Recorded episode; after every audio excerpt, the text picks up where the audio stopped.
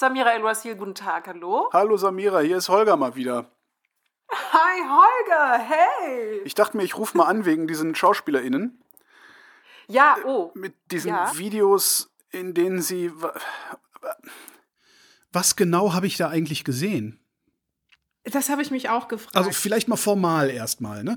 50, 52 SchauspielerInnen, die in so 1,30 äh, langen Videos im Wesentlichen in die Kamera raunend fordern, dass die Pandemie oder, oder Infektionsschutzmaßnahmen verstärkt werden sollen. Und das aber eigentlich ironisch meinen. Habe ich das richtig wiedergegeben?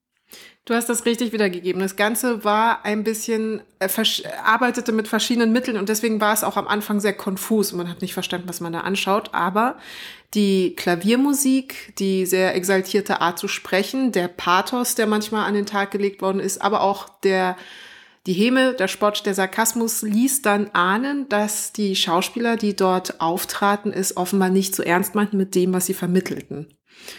Und konkret ging es darum, dass sie, wenn ich das richtig verstanden habe, sowohl den Umgang der Gesellschaft mit der Regierung als auch den Umgang der Medien mit den Entscheidungen der Regierung kritisieren wollten. Also im Grunde genommen die Diskursfähigkeit unserer Gesellschaft kritisieren wollten. Das hat aber nicht so richtig geklappt. Warum haben Sie dann nicht unmittelbar die Diskursfähigkeit unserer Gesellschaft kritisiert? Also das sind ja Prominente, das heißt, die haben ja schon eine Reichweite. Das heißt, die müssen ja eigentlich nicht auf so eine Art und Weise kommen, sondern können sich hinstellen und sagen, ich, einer der prominentesten Tatortkommissar, Jan-Josef Liefers, ich, Jan-Josef Liefers, bin der Meinung, dass. Warum haben die das nicht gemacht? Was denkst du? Ich glaube, da kommen zwei Sachen zusammen. Das eine ist, es sind erstmal alle Schauspieler, die auch einfach, ähm, Schauspieler muss man sagen, sind Spielkinder. Also sie Ja. äh, freuen sich über jede Bühne, die sie nutzen können, um performativ sich zu inszenieren und inszenieren ganz wertfrei gesagt, sondern wirklich, um etwas spielen zu dürfen. Und hier in den schneidenden Spott, in den kompletten Sarkasmus reinfallen zu können, glaube ich, war für viele eine willkommene Möglichkeit ihrer Verzweiflung, aber auch eben ihrer ähm, Kompetenz als Schauspieler sozusagen Genüge zu tun. Das Problem hierbei ist, dass die Form nicht mit dem passt, was sie offensichtlich wollten. Und ich glaube, das ist das, was die Leute am meisten vorwerfen müssen. Einerseits eben äh, der Inhalt, der nicht ganz richtig ist, aber eben auch die gewählten Instrumente, die nicht zu den Inhalten passen. Ja. Ah, Es sind Künstler, sagst du, ne? Die haben also, die haben gemacht als Künstler mit ihrer Kunst, also ihrer, das, was sie, hm, also Schauspielerei, haben sie was gemacht, was ich selber nicht kann und was viele Menschen bewegt hat. Also ist es Kunst. Erstmal völlig wertfrei. Äh, Das ist doch dann aber gut, weil Kunst soll doch genau das machen. Jetzt wird es schwierig, was genau die Wirkung war, die sich die Schauspieler erhofft hatten. Also diese Kunst, äh, nennen wir sie wertfrei Kunst, ist ja gleichzeitig mit einem Appell verbunden offensichtlich. Oder sie wollten etwas zum Ausdruck bringen. Na, eben nicht offensichtlich. Ich sehe da ja überhaupt keinen Appell, sondern ich habe nur Geraune gesehen. Das, ja, könnte ja auch ernst gemeint gewesen sein, was sie gesagt haben. Es ist interessant, dass äh, einige die Aussagen tatsächlich als affirmativ gesehen haben, als eigentliches Sprechen, aber ich fand in der Übertreibung, wie sie es inszeniert haben und wie gesagt mit dem äh, Pathos und dem ernsten Blick und auch der Semantik und den, den Inhalten, die sie vermittelt hatten, also zum Beispiel vielen Dank, liebe Regierung, dass ich endlich nicht mehr selber denken muss, ist natürlich eine totale Überziehung und Überhöhung. Also ich fand schon, dass ersichtlich wurde, dass es hier um uneigentliches Sprechen geht, Ja. dass es hier eben um eine Parodie darauf geht, beziehungsweise auf eine Parodie auf Menschen, die sagen, nein, ich finde total in Ordnung, wie die Maßnahmen jetzt umgesetzt worden sind. So. Und das Beißende hatte eben eine große Bitterkeit und eine Gehässigkeit. Und ich glaube, hier wird es eben problematisch, diese Gehässigkeit vor dem Hintergrund der Ernsthaftigkeit des Themas und auch eine Gehässigkeit, die an der Stelle vielleicht sich nicht so angebracht fühlte. Das, die, diese Performance wollte auf drei Ebenen funktionieren und auf drei Ebenen hat sie ja komplett versagt. Das ist, wie gesagt, inhaltlich, weil die Kritikpunkte, die dort raunenderweise, wie du sagst, aber ja irgendwie präsent zu sein scheinen, also wir ähm, kritisieren die Regierung nicht genügend für die Maßnahmen, wir haben, wir beachten die Schauspieler nicht genügend in ähm, ihrer Verzweiflung und ihrer Not, äh, wir ähm, gehen nicht genug auf die Menschen ein. Wir meint jetzt einerseits die Medien, aber meint auch die Gesellschaft im Diskursverhalten, meint aber auch natürlich dann äh, Akteure, politische Akteure, die sich nicht dazu richtig verhalten, so wie es eben die Schauspieler kritis kritisiert. Ich sage ich sage auch bewusst kritisieren, weil ich glaube, diese Satire hatte ja ein gesellschaftskritisches Moment. Also, ja. dass sie diese Spott und diese Helme benutzt haben, hatte ja den Sinn, eben darauf beißend aufmerksam zu machen. Deswegen sage ich ähm, äh, Kritik, obwohl, wie du sagst, sie nicht immer 100% deutlich zu hören und zu lesen war. Ähm, ist also inhaltlich nicht treffend gewesen, aber in der Form auch auf Grundlage dieser ähm, Mehrdeutigkeiten, die dann an den Tag gelegt worden ist. Und das ist eben die hohe Kunst der Satire, es hinzukriegen, oder der Satire und der satirischen äh, Gesellschaftskritik, es hinzukriegen, Ambiguitäten herzustellen, die aber trotzdem klar machen, was überhaupt die Botschaft ist. Mhm. Und interessanterweise sind äh, professionelle Humorhandwerker daran schon häufiger gescheitert, wie manchmal die Titanic oder manchmal Jan Böhmermann mhm. oder äh, auf ganz anderer Ebene in rein performativer Kunst das Zentrum für politische Schönheit dass äh, sie über die Ambiguitäten gestolpert sind. Und jetzt haben hier sich ein Haufen Schauspieler zusammengetan, die eben vielleicht tolle Schauspieler sind, aber nicht so firm sind in dem Humorhandwerk oder dem satirischen Handwerk und in dem, was sie gesellschaftskritisch zum Ausdruck bringen wollten. Und ich glaube, hier war einfach die Verzweiflung viel größer oder die Annahme, dass das so eine total provokative, polemische Idee sein könnte, viel größer als die Auseinandersetzung mit dem, wie es wirkt. Und da sind wir bei dem dritten Aspekt, also Form, Inhalt und der dritte Aspekt, die Wirkung. Und die Wirkung, das ist ja das größte Problem, mhm. ist einerseits ist äh, ist ein Affront für alle Menschen, die von der Pandemie jetzt seit Monaten betroffen sind, von Menschen aus den Gesundheitsberufen, Pflegeberufen, Menschen, die andere Menschen verloren haben, Familien, die alle unter, unter dieser Pandemie leiden fühlen sich, um ehrlich zu sein, in dem Moment verarscht von einem Video dieser Art. Mhm. Äh, einerseits, weil ins Lächerliche gezogen wird, was sie an Bestrebungen, an Aktivitäten an den Tag leisten, an auch Selbstaufopferung an den Tag leisten, um irgendwie diese Pandemie unter Kontrolle zu bekommen und werden sozusagen dafür verlacht, nicht kritisch genug oder zu untertänig der Regierung gegenüber zu sein. Andererseits, die zweite Wirkung, die eben so fatal war, es hat genau die falschen Leute dazu mobilisiert, dieses Video zu befürworten und dem Video zu applaudieren, nämlich die ganze Querdenkerfront, äh, äh Maaßen hat jetzt äh, also, ja, ja, sich das, zu geäußert. Das, das finde ich ja auch, dass, also letztendlich sind das Werbevideos für genau diesen gehässigen, herzlosen, weltlesenden Teil der sozialen Medien bis hin zu den üblichen Rechtsaußenfiguren. Und das haben die doch voraussehen können. Warum haben die das ignoriert? Das ist ganz große Naivität. Und ich muss hier das im Zweifel für den Angeklagten nee. sprechen. Ich Schauspieler. Das ich ich habe also ich seit ich selbst beim Film war, habe ich eine sehr dezidierte Meinung zu SchauspielerInnen und die ist mhm. nicht gut. Aber da gehe ich nicht mit. Nee. Ich also ich ich ich möchte ähm, oder anders. Also ein paar Schauspieler hatten sich ja in den sozialen Medien schon auch distanzierenderweise dazu geäußert, ja. haben versucht, ihren Punkt klar zu machen und haben die Videos dann aber eben runtergenommen. Und ich muss in dem Moment zumindest zugestehen, der Selbstaussage bezüglich der Intention dieser Videos, ihn äh, die, dieser Aussage auch Glauben schenken zu dürfen.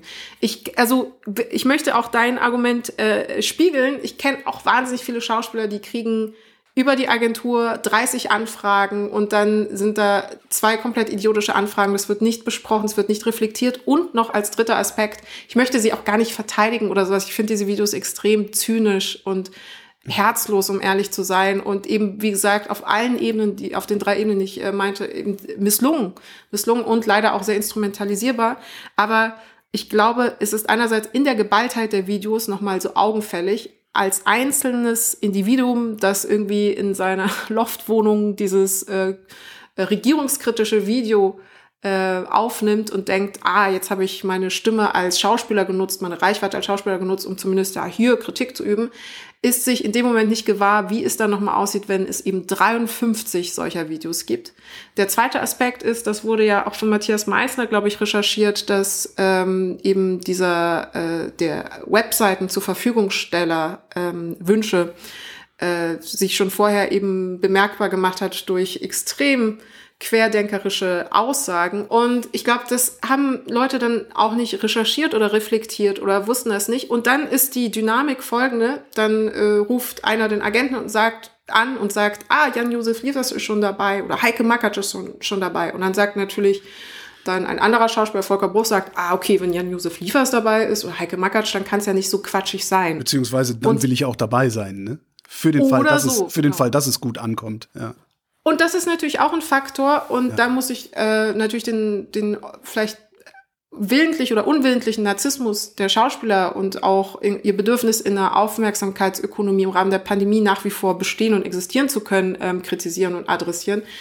Äh, manche haben, und das kritisieren sie auch zu Recht, gerade weniger zu tun als Schauspieler. Und ich verstehe auch äh, übrigens die professionelle Verzweiflung, die da oder die Verbitterung, die da im Hintergrund zu brodeln scheint. Ähm, aber sahen hier wiederum wieder eine Bühne, um sowohl in der Aufmerksamkeit irgendwie stattfinden zu können, als auch einfach diskursiv wieder im Gespräch zu sein, in den Medien zu, zu sein. Und leider das traurige Fazit ist, es hat ja funktioniert. Also Jan Spahn spricht jetzt zur Belohnung diesen Schauspielern eine Gesprächseinladung aus.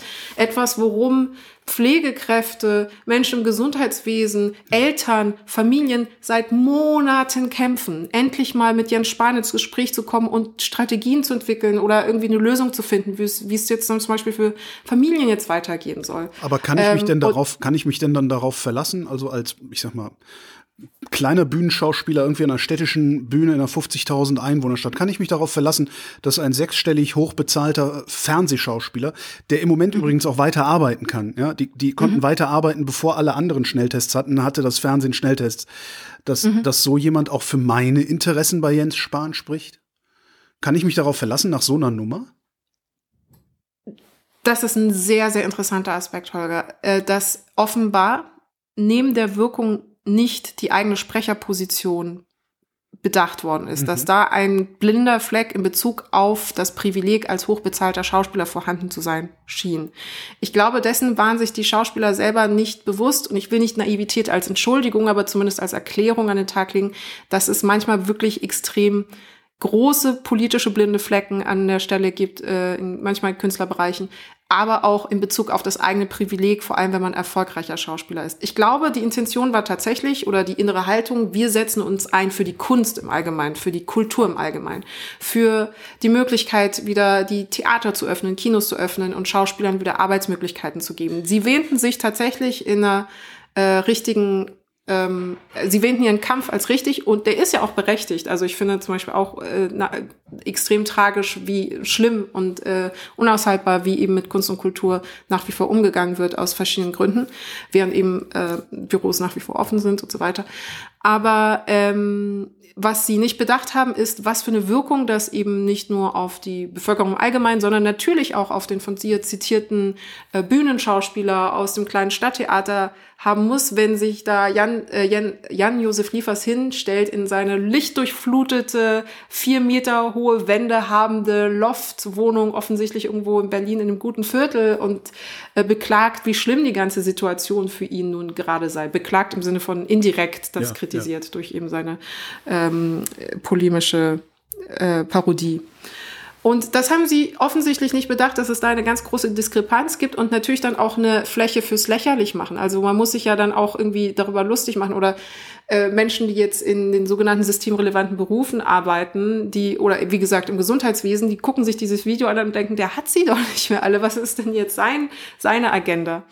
Deswegen auch dritter Aspekt, Wirkung hier nicht bedacht. Was ich aber anmerken möchte, was ein ganz großes Problem ist, ähm, in der Kommunikationswissenschaft haben wir die Theorien der Opinionship Leader. Also es wird sehr gerne viel erforscht in der Politik und in der Werbewirkung, welchen Menschen man zuhört, welche Menschen man für kredibel hält, welche für vertrauenswürdig und welche Einfluss nehmen können auf das, was du denkst. Und das ist natürlich offensichtlich in der politischen Kommunikation sehr relevant, aber wie gesagt auch in der Werbewirkungsforschung. Und ähm, es ist so, dass man zu prominenten Figuren, prominenten Personen als Zuschauer, als Publikum nochmal ein ganz besonderes Verhältnis aufbaut, je nachdem, wie sehr man die Inhalte, die sie produzieren, künstlerisch mag. Und ich möchte da ein bisschen kurz privat werden. Ähm, ich habe einige Menschen, ältere Menschen in meinem Umfeld, Umkreis, mit denen ich sehr lange und sehr viel gesprochen habe über die Maßnahmen, über die Impfkampagne, über die Masken, über das Selbsttesten. Und äh, manche musste ich überzeugen, weil sie natürlich Angst hatten, argwöhnisch waren manchmal über eben Missmanagement im Bezug auf zum Beispiel eben die Impf Impfstoffverfügbarmachung, die auch Angst hatten einfach vor dem Impfstoff, zum Beispiel für AstraZeneca und so weiter. Und da sind einfach Emotionen und Affekte, mit denen ich mit, mit Geduld und Informationen, Studien, Artikeln, Fakten, aber auch einfach sehr, sehr viel Liebe und Zuhören hm. äh, versucht habe, entgegenzuwirken und sie davon zu überzeugen, dass ein Verhalten, wie zum Beispiel Maske zu tragen, ein richtiges Verhalten ist. Und das war langwierig und ich habe das aber natürlich aus Sorge gemacht und äh, aus dem Bestreben, dass das einfach dass den Menschen, die ich lieb habe und die aber einfach aufgrund von Alter einfach ein bisschen mehr manchmal Argwohn haben gegenüber so allgemeinen Regierungsentscheidungen, äh, das eben anders sehen. So, und dann kommt ein Jan äh, Josef Liefers und das ist der eine Typ aus dem Tatort bei den öffentlich-rechtlichen. Mhm. Und die Personen in meinem Umfeld, die dann ein bisschen älter sind, mögen den Tatort und die mögen den lustigen Pathologen, der ja immer so ein bisschen äh, lakonisch ist. Und wenn der jetzt kommt um die Ecke und er sagt, ja, das ist eh alles schlecht gelaufen, das ist kacke, wie die Regierung das gemacht hat, indirekt, ne? Mhm. natürlich mit seiner sardonischen Art in diesem Video, dann ist meine Überzeugungsarbeit von Monaten ähm, sofort unterminiert worden, mhm. weil sie dem Mann aus den öffentlich-rechtlichen Medien äh, aus dem Tatort natürlich Glauben schenken und sagen, ja, aber das ist doch kein Idiot, das ist doch, der hat doch, weiß doch, wovon er redet und das ja. ist doch ein gut bezahlter Schauspieler, der ist doch berühmt, der hat doch bestimmt recht mit den Sachen, die er sagt. Das sag ich ja und auch. Und du sagst aber, das, nee, das ist ein Idiot. Ja, ich, aber ich, ich komme nicht gegen die Macht des, äh, ich ja. komme nicht gegen diesen äh, den Halo-Effekt des Glamours ja. an, sozusagen. Aber das, das muss, das muss diesen Leuten doch klar sein. Mir kann doch niemand erzählen, dass sie so, dass irgendjemand so dermaßen naiv ist, dass er nicht merkt, dass wenn er einen solchen Text einspricht und, und ihn auch noch so aufführt, zur Aufführung bringt, diesen mhm. Text. Das, ich meine, was die da gemacht haben, was ich da gesehen habe, das ist genau das Geraune, das ich exakt so auf diesen Querdenker rechts Außendemos sehen kann. Mhm. Was diejenigen bringen, die zu feige sind, zu sagen, was sie wirklich meinen. Das mhm. musst du doch merken, gerade wenn du in so einem Beruf arbeitest, in dem es darum geht, etwas darzustellen. Das Ding kannst du bei der das nächsten Querdenker-Demo, kannst du jedes beliebige Video davon laufen lassen und nach Hause gehen, weil du keine Redner mehr auf der Bühne brauchst. Und du willst mir sagen, die waren naiv genug, das nicht gemerkt zu haben? Das, also ich kann natürlich auch nicht für alle 53 Schauspieler äh, sozusagen als Monolith sprechen. Pöbel ja auch noch. Äh, und ich ja sowieso nicht. Aber Pia Lamberti und Katrina Nokun hatten das in Fake äh, Facts ähm, in ihrem Buch über Verschwörungstheorien sehr interessant aufgedröselt dich schützt weder Wohlstand noch Intellekt noch Bildung noch Sozialmilieu zwangsläufig davor, manche Ansichten für richtig und wahr zu halten. Du mhm. hast verschiedene Verzerrungs- und Wahrnehmungseffekte, die dich dann glauben lassen, dass das, was du denkst, einfach richtiger ist als das, was zum Beispiel dann die Mehrheit in Bezug auf ein Thema denkt. Mhm. Und man kommt dann mit äh, einer mh, mm, zum Beispiel faktenbasierten Argumentation sehr schwer dagegen an, weil sie dann selbst ihre eigene Wirklichkeitsfabrikation, die sie sich schon zurechtgelegt haben, die dafür sorgt, dass sie mit sich selbst sozusagen intellektuell im Einklang sind, ähm, kommt sehr schwer dagegen an, weil sie sich selbst dann hinterfragen müssten und sozusagen ihre eigene Person in Frage stellen müssten. Und das ist ein eine Identitäts, eine Mini-Identitätskrise, die Menschen oft sehr schwer aushalten und nicht mhm. ausleben wollen oder nicht ertragen wollen und deswegen nicht machen und nicht reflektieren. So, das ist erstmal der eine Aspekt weshalb ich glaube, dass sie manche Sachen wirklich denken, die sie auch so eben im Subtext geäußert haben. Also, dass sie dann zum Beispiel sagen, ähm, die Berichterstattung sei nicht kritisch genug. Wo ich mich frage, wo sind sie denn die letzten Monate geblieben? Also, die Berichterstattung hat ja nichts anderes. Exakt, das habe ich auch. Ich habe auch bei Liefers zu bleiben, ich gedacht, ja, Alter, wenn du zu doof bist, Zeitung zu lesen, dann kommen die Informationen ja. natürlich auch nicht bei dir an, mein Freund. Aber dafür kannst du ja nicht mich verantwortlich machen. Genau, das heißt, wir haben hier so selektive Wahrnehmung. Ja. Wir haben eben äh, Wahrnehmungsbiases, also ja, dass man äh, eben äh, Informationen, die einen bestätigen, mehr Gewicht und mehr Glauben schenken möchte, mehr Gewicht gibt und mehr Glauben schenken möchte, als Informationen, die einem widersprechen. Er zitiert eben einen Nobelpreistragenden Wissenschaftler, der sich irgendwie kritisch zu den aktuellen Corona-Maßnahmen geäußert hat. Und natürlich glaubt er ihm dann offenbar mehr, weil es eben mehr mit seiner Agenda irgendwie mhm. konform geht. So, das sind verschiedene Aspekte. Das heißt, die, das, die, die Naivität besteht gar nicht darin, einfach blind Sachen zu glauben und, und zu reproduzieren und Äh, äh, und wir fragen uns, aber weißt du das denn nicht besser? Kannst du, wie, wie kann das sein, dass du in, entgegen aller Fakten und aller Informationen, die wir diesbezüglich haben, oder einfach der Wirklichkeit, du musst doch einfach mal die Augen öffnen und schauen, wie ist denn gerade die publizistische Landschaft aufgestellt oder wie ist denn gerade die politische Kommunikation oder wie sind denn die Gesellschaftsdiskurse? Und da höre ich sehr laute Kritik von Familien, ja. sehr laute Kritik von den Schulen, von Lehrern und sehr laute Kritik von den Gesundheitsberufsverbänden. Also das ist auf gar keinen Fall so, dass alle so untertänig eben äh, die, die Maßnahmen der Regierung einfach so abnicken. Und, ja, und vor allen Dingen aus allen Richtungen. Du hast einerseits die, die Fraktion, die gerne alles geöffnet haben will und du hast andererseits die Fraktion, die gerne gerne viel mehr geschlossen haben will. Und die haben beides Argumente, die man nicht sofort abwettern kann und sofort wegschieben kann, sondern mit denen man sich auseinandersetzen muss. Also das passiert exakt, der Diskurs. Exakt. Ne? Absolut. Aber ich glaube, die, das, was ich dann vielleicht fälschlicherweise auch als Naivität lesen oder äh, bezeichnen würde, ist eine mangelnde Selbstreflexion mit den eigenen schon eingeschriebenen Wahrnehmung in Bezug auf das Thema. Mhm. Und man muss noch dazu sagen, es ist ein sehr emotional aufgeladenes Thema. Wir haben gerade eine existenzielle Krise im ganzen Land, also existenziell im Sinne von lebensbedrohliche Situation, die pandemische. Und das führt dazu, dass erstmal, dass noch mehr äh, bei Überlegungen in Bezug auf richtiges Verhalten, Krisenlösungsverhalten noch mehr in den Affekt gegangen wird, aber einem selbst nicht zugestanden wird oder man sich selber nicht ähm, man selber nicht gestehen möchte, dass man in den Affekt, also in die Emotion geht. Es mhm. ist tatsächlich so, wir entscheiden erst emotional und verrationalisieren dann im Nachhinein intellektuell, ja.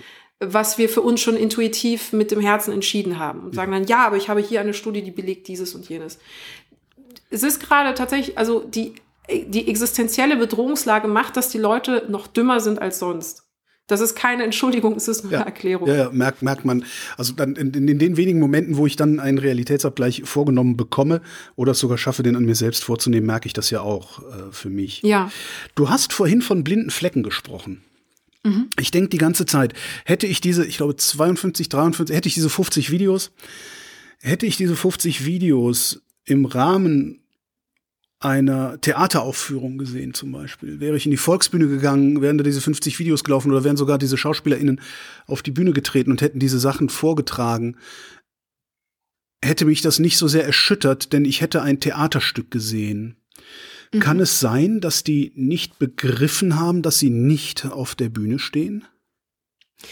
Ja, das ist ein sehr interessanter Faktor, weil sie präsentieren sich ja in den, in den Videos erstmal als sie selbst Privatperson, auch in dem privaten Umfeld offenbar, und fangen meistens an mit, ich bin Jan-Josef Liefers, ich ja. bin Schauspieler. Und es wird klar erstmal oder es soll vermittelt werden, das ist jetzt die Aussage des, der Person, die dort steht. Es ist keine Kunstfigur zum Beispiel, sie sind nicht auf einer Bühne. Dann benutzen sie aber einen Verfremdungseffekt im Sinne von uneigentlichem Sprechen durch eben diese sardonische, diese sarkastische Ansprache, die eben spöttisch und hämisch sein soll und vermitteln soll, dass sie genau das Gegenteil von dem meinen, was sie gerade sagen. Das heißt, sie haben einen Verfremdungseffekt und in diesem Verfremdungseffekt spielen sie dann wiederum doch eigentlich einen Monolog, den sie ja offenbar vorbereitet haben. Das heißt, äh, man konnte das auch bei Merit Becker zum Beispiel sehr schön sehen oder bei äh, Nadine Dubois. Es ist eine vorbereitete Performance gewesen, mhm. um eine Aussage zu inszenieren, die aber schon einmal ironisch gebrochen ist. Und ich glaube, sie waren sich darüber nicht im Klaren, dass wenn man das, so wie du es ganz toll beschrieben hast, wenn man das so als Person daheim auf dem Bildschirm sieht und man denkt, das ist so eine Art YouTube-Ästhetik. Ja. Ästhetik. Das ist eine äh, gespielte Authentizität, die mir aber zumindest vermitteln soll, die Person meint da auch ungefähr das, was sie sagt. Mhm. Oder eben im Subtext äh, ironisch gebrochen, meint aber, steht hinter dem, was sie sagt, dass sie nicht verstanden haben, dass das nicht rein performativ und nicht rein als künstlerische Performance mehr gelesen werden kann und dementsprechend nicht mehr nur rein als Kunst, als mhm. äh, Stilmittel wahrgenommen wird, sondern sie tatsächlich jetzt in dem Moment auch dann zur Rechenschaft gezogen werden für das, was sie vermitteln, zu sagen mit den Videos. Und ich glaube, die Diskrepanz zwischen dem Thema, nämlich pandemische Krisensituation, Corona, Lockdown, ähm, Maßnahmen, Regierungskritik, steht nicht in einem Verhältnis zu dieser Gehässigkeit. Und mhm. das Problem an dieser Gehässigkeit ist, dass sie ein destruktives Moment hat, dass sie Zyn viele haben das Wort Zynismus benutzt. Ich finde es auch berechtigt. Es ist destruktiv, es ist abwertend, es ist auch ein Schlag ins Gesicht für alle Leute, die eben seit Monaten daran arbeiten, produktive Vorschläge zu machen, produktiv irgendwie eine Verbesserung herzustellen. Und was so schade ist, man sieht ja gleichzeitig mit dieser ganzen Star Power und der Reichweite, was sie eigentlich in der Lage gewesen wären zu machen. Ja. Also warum sprechen sie dann nicht für die Familien, für die Schulen, für ähm, Hartz-IV-Empfänger, für tatsächlich den Bühnenschauspieler aus dem Stadttheater in der kleinen Stadt, von dem du gerade gesprochen hattest? Ähm, warum nutzen Sie Ihre Reichweite nicht für einen Vorschlag? Das sind ja auch zum Beispiel keine konkreten Vorschläge dort, sondern eben nur Null. Also ich äh, habe überhaupt also bockige Teenager-Abwertungen. Ja. Sehr schön. ja. ja. Hm. Und sie stellen sich wirklich so wie so ein Emo-Teenager mit äh, äh, schwarz umringten Augen äh, neben, neben die, die, die das Problem, äh, verschränken die Arme und sagen, ja, das ist alles total uncool. So. Ja, das ist das eine. Ähm, das, also es gibt, es gibt keine, keine, keine Lösungsvorschläge, aber was ich natürlich habe, ist dieses Übertriebene. Also dadurch, mhm. dass jemand sagt, wir brauchen mehr von dem, was wir hier haben und mir gleichzeitig klar macht, dass er das so nicht meint, meint, muss ich mhm. doch annehmen, dass er das Gegenteil meint. Das heißt, als ich das gesehen habe, habe ich gedacht, okay, und darum komme ich immer wieder auf diese, diese Rechtsaußendemonstrationen. Mhm. Was sie eigentlich gemeint haben in ihrer Uneigentlichkeit ist das genaue Gegenteil. Also wollen sie, dass sämtliche Infektionsschutzmaßnahmen gestrichen werden und das Leben so läuft, wie es 2019 ausgesehen hat. Um jeden Preis. Da wird es schwierig. Ich glaube, da haben wir ein das, weil hier wird es hermeneutisch sozusagen. Wir müssen jetzt so in die Subtextanalyse gehen, ob mhm. ihre, ihr Sarkasmus bedeutet, dass sie das Gegenteil befürworten würden oder, oder dass sie das, das Gegenteil fordern. Habe ich das nur gesehen, weil ich es sehen will, weil ich denke, dass die Maßnahmen viel zu lasch sind? Da, da, das ist genau das Problem. Sie haben einen Raum gelassen der Uneindeutigkeiten, der jede Interpretation dessen, was sie eigentlich wollen, komplett willkürlich macht. Also mhm. wir könnten jetzt rauslesen, und das ist ja, was die Querdenker schlussendlich und eben äh, äh, die Rechtsaußenleute in Bezug auf die Corona-Maßnahmen jetzt gnadenlos machen. Sie benutzen, sie missbrauchen die Videos und benutzen sie erfolgreich, ja. um genau ihre Agenda reinzulegen, weil äh, die Schauspieler einen Fehler begangen haben, diese Resonanzräume, äh, diese rechten Resonanzräume, muss man ja sagen, dort einfach offen zu lassen oder diese Interpretationsflanke ungeschützt zu lassen. Ich wir können aus dem Video nicht schließen, dass sie sagen, öffnet alles, äh, wir wollen überhaupt gar keine Maßnahmen. Mhm. Wir könnten es aber aus ihrer Haltung ähm, schlussfolgern. Mhm. Wir könnten es aus dem Video durchaus extrapolieren, es wäre nicht unberechtigt, aber wir können es nicht belegen oder bestätigen. Wir wissen nicht genau, was sie wollen. Und das ist, glaube ich, das größte Problem. Am Ende schaut man sich diese 53 Videos an und äh, fühlt nur eben diesen schneidenden Effekt der Bitterkeit. Also sie haben mit dem Messer sozusagen nicht nur gekitzelt, wie es Künstler normalerweise machen, sondern zugestochen, in den Diskurs hineingestochen, äh, ohne Rücksicht auf Verluste. Mhm. Und wir wissen aber am Ende nicht, wofür und warum. Was wollen sie denn jetzt genau? Jetzt wollen sie den Diskurs öffnen? Was ist die Intention gewesen? Ich kann es dir nicht sagen. Jetzt könnte man ja aus dieser Uneindeutigkeit, aus diesem uneigentlichen Sprechen äh, ableiten, dass sie das, was sie tun, nämlich schwarze Wahrheiten verbreiten, also das, was da ist, so weit auf die Spitze zu treiben, so weit zu überhöhen, dass es nur noch absurd aussehen muss. Das ist ja genau das, was die Querdenker machen. Und jetzt könnte man ja daraus auch ableiten, dass sie sagen, wir führen jetzt die Querdenker vor. Darf man Selbst was daraus ableiten oder kann man das? Also das könnte natürlich auch eine Lesart sein, also eine, eine Parodie der Parodie des, ist das, ja, genau. Des Mittels, des, äh, eine Parodie des Spotts der ähm, Kritiker. Ja. Also äh, da kurz einen Schritt zurückgegangen. Das spöttische Lachen über politische Maßnahmen ist ja ein Mittel, was sowohl Satiriker erfolgreich benutzen, als aber auch eben äh, ähm, Rechtsextreme oder zum Beispiel die AfD. Es gibt mhm. da diese ganz fantastische Studie, ich glaube, die wurde von der SZ mit ähm, unterstützt. Ich kriege nicht mehr zusammen, wer die ausgeführt hatte, aber es ging darum zu zählen, wie oft die AfD über die politischen Reden der anderen Parteien im Parlament lacht, aber spöttisch lacht. Also es ist eine ganz spezielle Form von Herabwürdigung. Mhm. Indem du darüber lachst, sagst du, ich kritisiere das, ich nehme das nicht ernst, ich finde es lächerlich. Und das Fatale ist, hier haben wir eine Tangente, weil natürlich beide, äh, also Satiriker, die Gesellschaftskritik ähm, einsetzen wollen, äh, nutzen dieses Instrument so erfolgreich und Rechte haben es für sich gekapert und benutzen es aber auf eine sehr plumpe und äh, zum Teil eben sehr ungekonnte Art. Und deswegen kann man sich darüber wiederum erfolgreich lustig machen, weil sie einfach sehr schlecht sind im Umgang mit ihrem spöttischen Verlachen. Jetzt haben wir hier die Videos, die genau dieses Instrument auch auf die Spitze treiben, wie du es beschrieben hast, aber es ungekonnt machen. Mhm. Ungekonnt deshalb, weil erstens nicht klar ist, was gemeint ist und zweitens eben auch inhaltlich falsch ist. Also wie gesagt, wir haben einmal eben ja. dieser Vorwurf, dass die Medien nicht genug reagiert hätten, dann auf anderer Seite, dass die Regierung die ganze Zeit nichts anderes täte, als Angst zu verbreiten, ähm, dass es nicht genügend Kritik gäbe. Also wir brauchen gar nicht alle einzelnen äh, 53 Videos durchgehen, aber in jedem Video kann man sagen, ja, aber das stimmt einfach nicht. Das ist mit der Realität gar nicht so abgleichbar. Und dann führt diese Parodie des Spottes oder eben der Spott selbst komplett ins Leere und erfüllt auch hier nicht seinen Zweck und müsste dann einfach ähm, als misslungen beschrieben werden. So oder so. Und wir haben noch den äh, mutmaßlichen Initiator Bernd Kaczmarczyk, der ja, ja auch in der Vergangenheit schon durch dadurch aufgefallen ist, dass er eben keine Parodie liefert, sondern äh, dazu zu gehören scheint, äh, in zumindest diese Richtung Querdenker.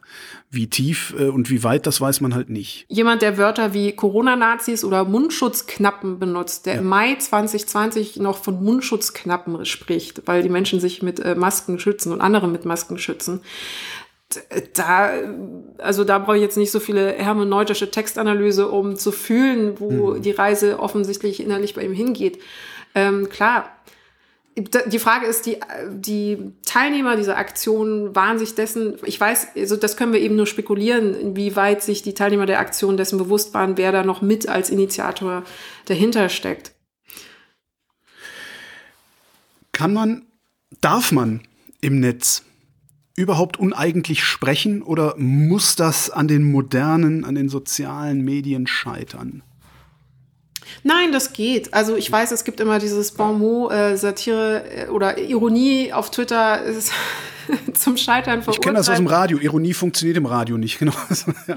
ja, und, und ich, ich glaube gar nicht, ganz im Gegenteil, um ehrlich zu sein. Also, dass wir jetzt alle zwei Wochen Diskussionen über die Qualität, die satirische Qualität bestimmter Erzeugnisse, wie äh, Auftritte beim BR, äh, Hashtag Blackfacing mhm. oder zum Beispiel Kolumnen oder Gedichtanalysen machen und oder, weiß ich nicht, Inhalte von Jan Böhmermann oder die Titelseiten der Titanic besprechen und analysieren spricht eigentlich dafür, dass wir ganz im Gegenteil ein sehr feines Gespür mittlerweile dafür haben, ab wann Satire den Auftrag der Gesellschaftskritik in ästhetisierter und aggressiver Form, das ist ja eben Teil der Satire, dass sie auch ein aggressives Moment haben muss, um ähm, sozusagen ihre Wirkung entfalten zu können. Und das ist auch gar nicht mal zu kritisieren, sondern ist eben Teil ihrer Ästhetik, ähm, wann sie diesen Auftrag erfüllt und wann sie daran krachen scheitert und mit dem Rückwärts Gang gegen Baum fährt. Mhm. Und ich glaube, wir haben einfach eine Sensibilisierung entwickelt dafür, was gute Satire, was gelungene Satire ist und was misslungene Satire ist. Ähm, und deswegen diskutieren wir so viel darüber. Aber ich glaube, das ist eigentlich sehr, sehr gut möglich, sogar Ironie zu leisten. Muss ich halt nur ein bisschen stärker bemühen, ja. Der Trick ist ja, dass du mit dem uneigentlichen Sprechen trotzdem ja sehr klar machen musst, was du willst, ja. was du kritisieren möchtest, wer ist dein Ziel, was ist das Opfer, willst du die Sitten kritisieren, willst du einzelne Personen kritisieren, willst du eine Religion kritisieren, willst du den, äh, die Handlungen bestimmter politischer Apparate kritisieren. Und dieses Opfer muss sichtbar und deutlich sein. Dann funktioniert auch die meiste Satire. Und der zweite Aspekt ist natürlich, dass das Opfer kein weiches Ziel, Ziel sein sollte. Also es muss nichts etwas, du trittst nicht gegen Dinge, die ist, die, also man sagt ja immer nach unten treten, ja. aber das ist manchmal sehr ungenau, weil man nicht weiß, was genau meint unten. Ich würde eher sagen, ist etwas ein weiches Ziel ist und äh, ist etwas ein berechtigtes Ziel. Ja. Und die Schauspieler haben sich hier einfach ähm, viele meiner Ansicht nach unberechtigte, weil nicht zutreffende Ziele gesucht in der Kritik. Aber gleichzeitig möchte ich sagen, natürlich können Sie das ja trotzdem kritisieren, wenn das für Sie ein Ventil darstellt, wenn das irgendwie eine Frustabfuhr mhm. äh, darstellen kann, wenn Sie eben diese, diese Bitterkeit in sich spüren, die ich als aus Künstlersicht ja auch nachvollziehen kann, wenn man nicht auftreten kann ganz lange, dann ist es natürlich frustrierend und anstrengend und äh, jede weitere Aussicht auf einen Lockdown ist noch ernüchternder. Das, das das Gefühl kann ich emotional nachvollziehen, aber ähm, sie machen sich da halt eben zur Projektionsfläche von den falschen Leuten und das müssten sie eigentlich mitreflektiert haben, aber haben sie offensichtlich nicht.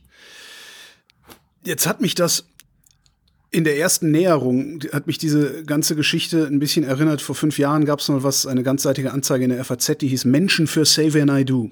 Da ähm, oh, haben ja. sehr viele Unterschriften, also es war eine Unterschriftensammlung, da haben sehr viele Menschen ähm, ihre Unterschrift geleistet äh, unter äh, eine Anzeige, die gesagt hat, Seven Naidu ist gar kein Rechtsextremer, kein Antisemiter, äh, kein Verschwörungstheoretiker, obwohl das damals schon offensichtlich war. Also wer es sehen wollte, hat sehen können, dass Seven Naidu genau das ist, als was er sich dann heute äh, ja tatsächlich dann auch unzweifelhaft entpuppt hat. Ähm, das Problem, das diese Leute haben, die da unterschrieben haben, vielleicht ist es auch nur mein Problem. Es kann natürlich auch sein, dass, dass ich einfach irgendwie ein, ein Gnadenloser bin. Die Leute, die damals bei Seven I Do unterschrieben haben, einige davon kenne ich. Ich zweifle bis heute an deren Urteilsvermögen. Das Problem hat Jan-Josef Liefers, das Problem hat Merit Becker und alle, die dabei mitgemacht haben, in der Zukunft möglicherweise auch, dass egal wohin sie kommen, sie sich von Typen wie mir die Frage gefallen lassen müssen, na Merit, immer noch am Querdenken. Wie können die das wieder einfangen? Wie kommen die da wieder raus? Okay. Auf die ja, eine oder andere Weise. Die, die haben, ne, also ich, ich glaube Jan-Josef Liefers, wenn er sagt, ich will kein Freund der Querdenker sein. Mhm. Aber ich kann mir auch nicht vorstellen, dass Jan-Josef Liefers völlig egal ist, was Leute wie ich über ihn denken. Was ich persönlich über ihn denke, ist ihm mit Sicherheit egal, aber Leute wie ich. die Frage der Rehabilitierung allgemein in der Gesellschaft ist ein sehr, sehr interessanter Aspekt, weil es häufiger passieren wird, dass Menschen in der Öffentlichkeit einfach Sachen komplett falsch machen werden, falsch senden, falsch vermitteln, falsch sagen werden. Und ähm, ein äh, Faktor ist natürlich, wie sie sich danach daraufhin verhalten. Ist das, sehen sie das ein? Gehen sie selbstkritisch damit um? Entschuldigen sie sich? Werden sie bockig? Werden sie abwehrend, defensiv? Gehen sie einfach äh, in den Eremitenstatus und schweigen es aus? Also ich glaube, erstmal ein Faktor ist eben, um um wieder für voll genommen zu werden sozusagen oder ernst genommen zu werden zu können in Bezug auf Aussagen, in Bezug eben zum Beispiel auf die Pandemie oder allgemein gesellschaftspolitische Diskurse, ist das Verhalten danach. Aber ein zweiter Aspekt ist, glaube ich, hier ganz wesentlich. Wir haben im Rahmen der Aufmerksamkeitsökonomie das Problem, dass wir Menschen in Bezug auf delikate und komplexe und oft auszudifferenzierende Themen Gehör schenken, mhm. weil sie prominent sind, aber nicht, weil sie qualifiziert sind. Ja. und ja, und das, das ist wieder mein äh, Schauspielerproblem an der Stelle. Ja, ja, ja. Es ist äh, auf vielen Ebenen. Also ja, ja. wir äh, wir wollen dann immer wissen, was ist dann die Meinung einer ähm, berühmt. Wir denken oft, Ruhm geht mit Kompetenz einher. Wenn eine Person berühmt ist, dann ist es irgendwie relevant und wichtig zu wissen, was sie zu einem Sachverhalt zu sagen hat. Da äh, gab es so eine Reihe von Talkshow-Auftritten von Veronika Ferres, die ich nie in meinem Leben vergessen werde. Ja. Hm? oh Gott. Ja, ja. Ja, genau, stimmt, Klassiker. Ähm, eine Person, die mal einen Arzt gespielt hat, kann jetzt zur Pandemie ganz viel sagen. Hast du gerade ähm, Daniel Kehlmann. ja, eben. Ähm, und er meinte ja, glaube ich, weiß nicht, wie ironisch er das meinte. Aber ähm, Daniel Kehlmann neulich eben auch bei den Tagesthemen sich dann zur Situation in Österreich geäußert, weil seine Mutter in Österreich, in Wien lebt. Und Tagesthemen, man denkt sich, also das ist der ein wichtiger äh, Slot, um jetzt nochmal Informationen über das pandemische Geschehen zu, ja. zu vermitteln. Und dann erfahren wir, was ein Buchautor jetzt denn so allgemein zur aktuellen Lage sagt. Und ähm, das ist ja dieser Halo-Effekt, nennt man das hm. normalerweise, mhm. dass man attraktiven Menschen unterstellt, dass sie auch gleichzeitig einen besseren Charakter haben und schlauer sind. Das ja. ist ähm, leider, also das ist sehr konsistent erhoben worden. Und das ist ja auch sozusagen übertragen auf die ähm, auf, auf professionelle Bereiche, dass wir zum Beispiel wahrnehmen, wenn Sportler sehr erfolgreiche Sportler sind, dass wir dann sagen, ah, dann sind sie bestimmt auch gute Moderatoren ja. oder sowas für was aber nicht meistens nicht immer der Fall sein muss. Es ist nur, weil jemand in einer Disziplin sehr gut ist, also sehr talentiert, toller Schauspieler, toller Sportler, äh, sehr attraktiver, schöner Mensch oder sowas zwangsläufig diese Person eben geeignet ist, irgendwie Sachen zu erklären, wie zum Beispiel die Pandemie oder so. Mhm. Gleichzeitig will ich das natürlich nicht absprechen. Also wir sind ja alle gerade 80 Millionen Virologen und jeder hat natürlich das Recht, sich zu Dingen zu äußern und dazu gefragt zu werden. Und wenn man gefragt wird, was soll man dann auch sagen? Außer ich sage gar nichts, weil ich bin Schauspieler, ich habe keine Ahnung. Und es gibt ja eben auch oft. Jürgen Klopp hat das getan, ne? Ähm, der Fußballtrainer Jürgen Klopp ist gefragt worden, der hat gesagt, was fragst du mich das? Ich bin ein unrasierter Fußballtrainer mit einer lustigen Mütze auf dem Kopf. Man kann durchaus so Stark. antworten. Ne? Da gehört Man aber auch kann Kraft auch dazu. so antworten. Ja. Es wäre schöner, wenn das häufiger passieren würde, ja. klar. Aber da ist manchmal vielleicht die Eitelkeit äh, im Weg, Schauspiel, Narzissmus. Aber was so. du mir noch nicht beantwortet hast, ist Rehabilitierung. Wie kommen die da wieder raus?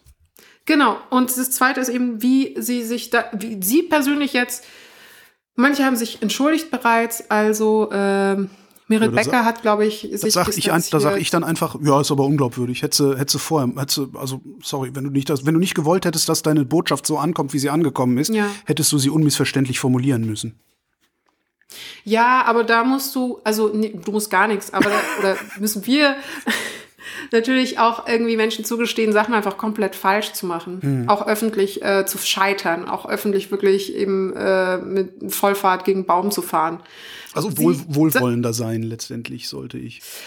Wohlwollender, ja, also du musst es ja nicht toll finden, mhm. ähm, aber zumindest zugestehen, wenn die Selbstauskunft einer Person ist, zu sagen, ich habe es reflektiert und habe festgestellt, es war komplett dumm. Ich war richtig dumm, das war idiotisch, äh, was habe ich mir dabei gedacht, das war ein Fehler. Also dann auch diese Selbstauskunft zumindest zu würdigen und nicht, ähm, ich, also ja, wir müssen auch Menschen zugestehen, auch im Rahmen der Situation äh, sehr dumme, sehr schlimme Fehler zu machen. Ja kommunikativer Art.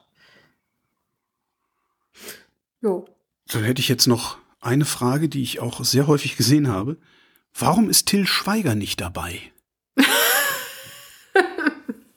ich habe mich gefragt, ob er überhaupt Sarkasmus könnte. Also für jetzt, jetzt schließt du nur, nur weil der diesen, nur diesen einen Gesichtsausdruck hat, heißt das noch lange ja. nicht, dass er nur ein Gefühl hat. Aber ich dachte, es braucht ja schon so eine gewisse Transferleistung, die so, weil Til Schweiger, muss man ja sagen, ist ja ein sehr durchlässiger Schauspieler, aus dem einfach alles so rausfällt, ungefiltert. Alles so, so einfach, was in seinem Kopf entsteht, ist, verlässt dann eins zu eins seinen Mund als Aussage und das zeichnet ihn ja auch aus, aber das sind eher nicht geeignete Eigenschaften, um eben so eine Metaebene oder eine Transferleistung in Form von äh, ironisch gebrochenem Sprechen an den Tag legen zu können. Nein, nein, ich habe nicht gesagt, Till Schweiger ist zu dumm für Ironie. Ich habe mich nur gefragt, ob das halt sein Stilmittel wäre oder seine Form. Samira El-Wasil, vielen Dank. Danke dir, Holger. Und das war Holger ruft an für diese Woche. Nächste Woche, da reden wir wieder über Medien. Und bis dahin gibt es reichlich über Medien zu lesen auf übermedien.de.